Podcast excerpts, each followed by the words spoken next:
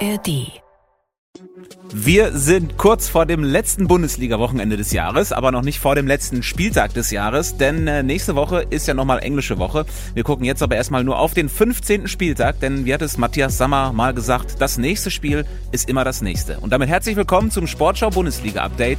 Mein Name ist Tobi Schäfer. Vielen Dank fürs Einschalten. Schön, dass ihr wieder dabei seid bei unserer kleinen Spieltagsvorschau. Äh, ein paar wichtige Themen werden wir jetzt äh, besprechen mit Zweien aus dem Sportschau-Team. Lisa Tellers und Jens Wahlbrot. Ich grüße euch. Ich sag auch Hallo zurück. Darf ich dich jetzt wieder angucken, Tobi? Du darfst mich immer angucken. Ne, gerade bei der Anmoderation nicht, hast du extra gesagt. Ja, dann bin ich nervös. Ja. Äh, nervös ist vielleicht auch der ein oder andere vor dem Sonntag, denn das Top-Duell an diesem Spieltag, das kommt ganz am Ende des Wochenendes. Bayern gegen Stuttgart, Sonntag um 19.30 Uhr. Ne? By the way, Sonntag wieder drei Spiele wegen Europapokalwoche. Das letzte Mal, dass die beiden in den Top 3 waren, als sie gegeneinander gespielt haben, Bayern und Stuttgart, war in der Saison 2008, 2009. Und jetzt ist es also endlich mal wieder ein richtiger Südgipfel. Und bevor wir drei jetzt darüber sprechen, haben wir euch da draußen gefragt, kann der VfB auch gegen die Bayern bestehen? Das war die wöchentliche Abstimmung im WhatsApp-Kanal der Sportschau. Und äh, Achtung, jetzt kommt das Ergebnis. 68 Prozent von euch sagen, ja, der VfB holt da was bei den Bayern. Äh, wenn man es nochmal in, in den Vergleich nimmt, letzte Woche waren noch 62 Prozent für den VfB im Titelrennen, jetzt ein paar Prozent drauf. Also der VfB wächst von Woche zu Woche zu einem Titelkandidat, oder? Ja, so alle guten Dinge sind drei. Erst der BVB, jetzt Leverkusen, jetzt Bayern. Ich glaube, dass das Spiel vor allen Dingen gegen Leverkusen dazu beigetragen hat, dass jetzt nochmal ein paar Prozent nach oben gepurzelt sind. Ähm, ich bin ehrlicherweise aber auch ganz bei unseren ähm, Zuhörerinnen und Zuhörer. Ich sage auch, Stuttgart kann auf jeden Fall was bei den Bayern äh, holen. Ähm, vor Dingen diese erste Halbzeit gegen Leverkusen war schon beeindruckend. Ich glaube, das war somit die beste Halbzeit, die ich von einem Bundesligisten dieser Saison gesehen habe. Deswegen, ähm, ich bin da auch ganz pro äh, VfB. Ja, aber es gibt einen ganz konkreten Unterschied zum äh, BVB, also zum Spiel gegen den BVB und auch zum Spiel jetzt gegen Leverkusen. Äh, Stuttgart spielt auswärts in München. Und ich glaube, das wird schon auch eine Rolle spielen dabei. Ja, sie haben aber die letzten Jahre zweimal in München auch einen Rückstand aufgeholt und gepunktet. Und da waren sie ja noch in einer ganz anderen Verfassung. Jetzt äh, ist der VfB, glaube ich, die Mannschaft, vielleicht mit Leverkusen zusammen, wo das Zusammenspiel von Trainer und Mannschaft in der gesamten Liga vielleicht am besten funktioniert. Also die Umsetzung von dem, was äh, Sebastian Hoeneß im Kopf hat, zu dem, was die Mannschaft auf dem Platz dann macht, geht, glaube ich, mit am schnellsten bei allen. Und ich glaube, da gibt es bei den Bayern aktuell eine größere Diskrepanz. Ich glaube nicht, dass Tuchel aktuell so nah dran ist an seiner Mannschaft wie Hoeneß in Stuttgart. Ich habe irgendwie auch das Gefühl, unter Tuchel ist der FC Bayern äh, überwiegend effizient, aber irgendwie nicht überzeugend und spektakulär. Also irgendwie fehlt mir da auch so der Funke, der da überspringt. Ich habe nicht das Gefühl, dass die Mannschaft und Tuchel irgendwie so harmonieren, von außen zumindest. Wenn ich jetzt wirklich mal überlege, wann haben die Bayern mich wirklich überzeugt. Es war nur gegen äh, Dortmund mit diesem Sieg. Ansonsten erinnere ich mich nicht an irgendein Spiel, wo ich sage, boah, das war wirklich richtig spektakulär. Da fallen mir bei Stuttgart und Leverkusen äh, definitiv mehr Spiele ein. Ja, aber äh, gegen Leverkusen muss man ja auch sagen, hat Leverkusen vielleicht seine schlechteste Saisonleistung bisher gezeigt, weil sich Xabi Alonso da möglicherweise auch ein bisschen äh, verspekuliert hat. Und ich finde eine Sache total bemerkenswert an diesem Spiel vergangene Woche. Äh, der VfB hatte am Ende des Spiels 56 Prozent Ballbesitz. Das heißt, sie haben sogar die Ballbesitz-Passmaschine dieser Saison Bayer Leverkusen äh, mit ihrem Mantra in den Schatten gestellt. Und da bin ich jetzt dann eher bei Thomas Tuchel, der die Bayern in dieser Saison auch schon mal pragmatisch hat auf Konter spielen lassen. Und das ist eine Challenge gegen so einen Gegner, da musste der VfB sich jetzt noch nicht äh, irgendwie gegen beweisen. Deswegen, also ich bin nicht so pro VfB, wie ihr beiden das jetzt hier seid. Aber das Gute für den VfB ist, äh, der erste Gegner nach der Bayern-Klatsche in Frankfurt, äh, der hat es ja meistens immer sehr schwer. Das war jetzt Manchester United. Da haben die Bayern zwar gewonnen, aber das darf man jetzt auch nicht überinterpretieren, weil Manchester United ist jetzt auch nicht das Team, was gerade alle Sterne vom Himmel spielt in England. Die sind da irgendwie Sechster, die sind jetzt in der Champions League ausgeschieden als Vierter in der Gruppe. Also das zeigt jetzt zwar, ja, die Bayern, die sind natürlich nach wie vor äh, irgendwie immer noch ein Titelkandidat und auch in der Champions League. Aber ich glaube, der VfB kann da wirklich nicht nur einen Punkt holen, sondern kann die Bayern schlagen. Äh, bevor wir zum Ende kommen bei diesem Thema, habe ich äh, zu der Partie aber auch noch eine Zahl mitgebracht. Ihr wisst, unser Datencomputer spuckt da immer sehr viel aus vor so einem Spieltag. Äh, und merkt euch bitte diese Zahl. Sechs Millionen. Denn zum ersten Mal wird bei einer Bundesliga-Partie die Zuschauermarke von sechs Millionen Stadionzuschauern geknackt. Damit ist diese Partie Bayern gegen Stuttgart das meistgesehene Spiel der Bundesliga-Geschichte, wenn man nach Stadionbesuchern geht. Ne? Kleines Angeberwissen für euch.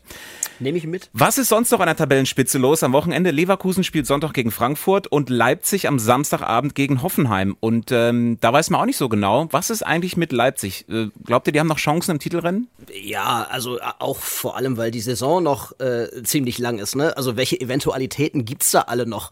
Äh, Afrika Cup kommt noch, dann spielen alle noch mal irgendwie gegeneinander. Du weißt nicht, was bringt das Wintertransferfenster bei RB kommt jetzt demnächst, vielleicht sogar schon in der englischen Woche, Dani Olmo zurück. Also äh, natürlich sind die irgendwie noch mit Chancen äh, auf den Titelkampf ähm, ausgestattet, sag ich mal. Äh, auch wenn es jetzt vielleicht kurzfristig so nicht danach aussieht. Aber das kann sich ja an diesem Spieltag auch schon wieder ändern, ne? Ich glaube, ich sehe sie im Moment langfristig auch eher als Champions League-Kandidat, auch in dieser Saison. Kommt natürlich äh, drauf an, ob sie ein bisschen Konstanz jetzt reinkriegen. Vielleicht hängt es auch damit zusammen, sie hatten natürlich auch viele Neuzugänge, was am Anfang überraschenderweise sehr gut geklappt hat. Aber wenn vielleicht Marco Rose gerade jetzt in der Winterpause vielleicht auch nochmal so ein bisschen äh, an Abläufen und auch an Zusammenspiel schrauben kann, können sie vielleicht in der Rückrunde nochmal eine größere Wucht äh, entfachen, aber ich sehe sie ehrlicherweise eher als, als dritter oder vierter Kandidat in der Bundesliga. Und damit ein Team, das sich mit Borussia Dortmund um diese Plätze streitet. Der BVB auch sowas wie eine Wundertüte, hat jetzt mal wieder sein Champions League Gesicht gezeigt. Haben ja diese Hammergruppe tatsächlich gewonnen, womit vorher keiner gerechnet hat. Und in der Bundesliga gibt's dann doch das eine oder andere Problemchen. Warum zeigt der BVB sein richtiges, gutes Gesicht immer nur in der Champions League? Holger Dahl, unser Lieblingsreporter und Kollege, war gegen PSG Dein. jetzt im Stadion Stadion und äh, hat per WhatsApp-Sprachnachricht eine plausible Erklärung geschickt. Ganz davon abgesehen, dass da hoffentlich jetzt keiner vom BVB zuhört. Aber zum einen sind wir natürlich schnell beim Thema Mentalität, ähm, aber das legen wir schnell wieder zur Seite. Und zum anderen ist es natürlich so, dass äh, Dortmund einfach in der Champions League gegen diese absoluten Top-Gegner äh, vielleicht auch ein bisschen äh, mehr den Ball abgeben kann. Und das kommt ihnen vielleicht eher zugute, dass sie da das Spiel nicht so machen müssen, wie vielleicht in der Bundesliga gegen die nicht so guten Gegner. Also das hat sicher eine Rolle gespielt, aber Fakt ist, dass sie einfach in der Champions League äh, stabiler und konstanter gewesen sind, als das in der Bundesliga war. Ja, und in der Bundesliga geht's dann jetzt nach Augsburg am Samstagnachmittag. Kommen wir mal von ganz oben in den Abstiegskampf und äh, gucken zuerst auf die Partie VfL Bochum gegen Union Berlin. Jens, du wirst Reporter sein bei dem Spiel. Yes. Union hat am vergangenen Wochenende ja nach äh, sehr langer Zeit den äh, ersten Sieg wiedergeholt. Den ersten Sieg seit August tatsächlich. Und sie haben ja auch einen neuen Trainer, Ninat Bielica. Das ist der, der sehr viel Autorität mitbringt. Der größte Respekt, der ein Spieler zu meinem Trainer oder zu meinem Verein geben kann, ist Leistung auf dem Platz. Und wer das bringt, der wird in Ninat Bielica beste Freund haben. Und wer nicht, wird Probleme haben. So ganz einfach. Ja, ist das schon der Schlüssel, dass er da äh, allen offenbar ein bisschen Feuer unter den Hintern macht? Also ich glaube es ihm auf jeden Fall. Fall, du auch. Ich würde auch spuren, ja. Ja, also das, das wirkt schon äh, irgendwie nach einem anderen Ton bei Union, aber also ich würde jetzt noch nicht so weit gehen, auch wenn das gegen Gladbach gut funktioniert hat, ähm, dass die da auf jeden Fall aus dem Keller rauskommen. So weit gehe ich noch nicht. Ich gehe da auf jeden Fall äh, mit, äh, nicht bei dir, Jens, sondern eher mit Nenad Bielica, dass ich glaube, dass er Union Berlin durchaus jetzt stabilisieren kann und ich glaube, dass dieses Spiel gegen Real Madrid echt nochmal ein bisschen was entfachen kann. Ich habe selbst äh, geschaut und muss sagen, allein diese Stimmung und diese Bilder, die ich gesehen habe, hat mir Gänsehaut erzeugt und ich glaube, dass das schon auch echt nochmal einen Push geben kann, alleine mal zwei äh, Buden gegen Real Madrid äh, zu machen. Ich glaube, das schon beflügeln kann und insgesamt glaube ich, dass ein ähnlicher Effekt wie beim FC Augsburg entstehen kann, dass, dass man jetzt vielleicht so, so eine kleine ähm, Euphoriewelle auch entfachen kann. Ich glaube an den zweiten Sieg jetzt auf jeden Fall in Folge für Union Berlin. Ähm, dass sie da jetzt so echt einen Push bekommen haben und wieder zu ihrer alten Stärke finden. Glaube nicht, dass sie jetzt das Feld von hinten aufrollen wie Leverkusen in der letzten Saison, sondern ich glaube, dass sie irgendwo im Mittelfeld dann landen werden. Ich fand das jetzt auch gut, auch letzte Woche gegen Gladbach. Das ist schon eine gute Idee, da die Nenad Bielica hat da mit dem neuen System und dann auch halt mal hoch zu pressen. Das ist ja wirklich komplett anders, als Union sonst immer gespielt hat, wo sie ja immer nur ganz tief hinten drin standen und dann äh, möglichst schnell irgendwie versucht haben, mit zwei, drei Stationen nach vorn zu kommen. Jetzt versuchen sie, also zumindest war es jetzt, äh, gegen Real war es ja gar nicht mal so, ne? Da haben sie ja eigentlich eher Classic Union gespielt, aber gegen Gladbach war es so. Aber das ist halt eben auch nicht ungefährlich, wo ich nicht genau weiß, hat Union Union dafür denn wirklich die Spieler? Und ich bin so weit, dass ich sage, das kann ihnen auch jetzt gegen Bochum schon um die Ohren fliegen. Weil sie machen hinten dann schon die Außenbahnen offen. Und dann hast du da einen Asano zum Beispiel oder einen Antwi Ajay. Ähm, und dann weiß ich nicht, ob in der Innenverteidigung genügend Tempo ist, um das immer zu verteidigen. Also das ist nicht unriskant, was die machen. Aber wenn Nenad Bielica eins geschafft hat, dann äh, die Neuzugänge zu aktivieren. Seitdem Urs ja. Fischer weg ist, trifft Kevin Volland fast in jedem Spiel. Äh, auch die anderen Neuzugänge blühen auf. Kaufmann, Hollerbach. Das ist ja natürlich auf jeden Fall ein sichtbarer Erfolg und ein Effekt von einem Trainerwechsel. Definitiv. Und, und deswegen halte ich es auch für durchaus möglich und wahrscheinlich, dass Union Union tatsächlich eher nichts mit dem Abstieg zu tun hat. Ja, Dafür ist die Qualität insgesamt zu hoch. Ja, in den Positionen schon. Er kriegt sie jetzt, also zum Beispiel Volland, überhaupt erst ins Spiel, dadurch, dass er die grundsätzliche Spielanlage angepasst hat und verändert hat. Aber das ist natürlich, die, die, die haben ja jetzt auch äh, in, der, in der Hinrunde bis hierhin gerade mal zehn Punkte gesammelt. Ne? Ähm, deswegen, der Weg daraus ist schon echt weit. Und das, ich halte es nicht für unwahrscheinlich, dass die da irgendwie bis zum Saisonende äh, mit zu tun haben werden. Dann blick doch einmal noch mal ganz kurz auf den gesamten Abstiegskampf. Gibt es überhaupt noch andere klare Kandidaten? Außer jetzt für dich ist es ja Union schon auch ein bisschen, aber Köln, Mainz und Darmstadt sind sicherlich die Teams, die auch tabellarisch aktuell unten am weitesten drin hängen. Köln spielt in Freiburg, äh, Mainz gegen Heidenheim, Darmstadt gegen Wolfsburg. Sind das die drei, die es auch bis zum Ende am schwersten haben werden? Also ich habe tatsächlich Werder Bremen noch auf dem Zettel. Ähm, also die überzeugen mich in dieser Saison bislang auch noch gar nicht, auch wenn sie jetzt zuletzt gewonnen haben. Aber da ist irgendwie, fehlt mir auch die Konstanz und wir erinnern uns auch an die Rückrunde in der vergangenen Saison. Ich habe irgendwie noch nicht das Gefühl, dass äh, Werder Bremen da wirklich komplett raus ist und kann mir gut aus, auch vorstellen, dass sie da nochmal echt Probleme bekommen und unten reinrutschen.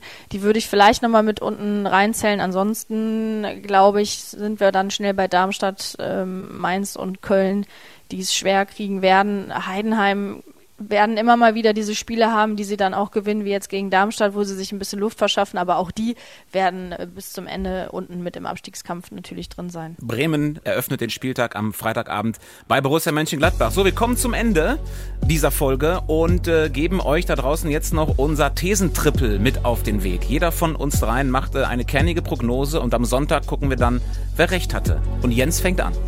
Äh, ich sage, äh, der kurze Union-Höhenflug äh, oder der Ansatz davon wird von Bochum gestoppt. Union holt maximal einen Punkt in Bochum und ist dann auf dem Boden der Tatsachen zurück. Und jetzt Lisa. Ja, da greife ich natürlich direkt ein und sage genau das Gegenteil. Union Berlin holt den zweiten Bundesligasieg in Folge gegen Bochum und wird mittelfristig nichts mit dem Abstiegskampf zu tun haben.